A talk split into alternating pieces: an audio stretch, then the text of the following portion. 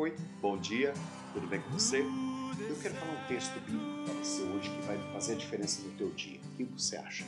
Romanos 10, 13 diz: Eu sou daquele que invocar o nome do Senhor será salvo. Então, a palavra invocar, vamos ver, uma testemunha, um juiz, recorrer, requerer um favor. Então você tem um juiz para andar com você, você tem uma testemunha para andar com você, você tem alguém que possa e você pode requerer um favor. Então neste dia não ande sozinho, invoque o nome do Senhor e você vai ser salvo.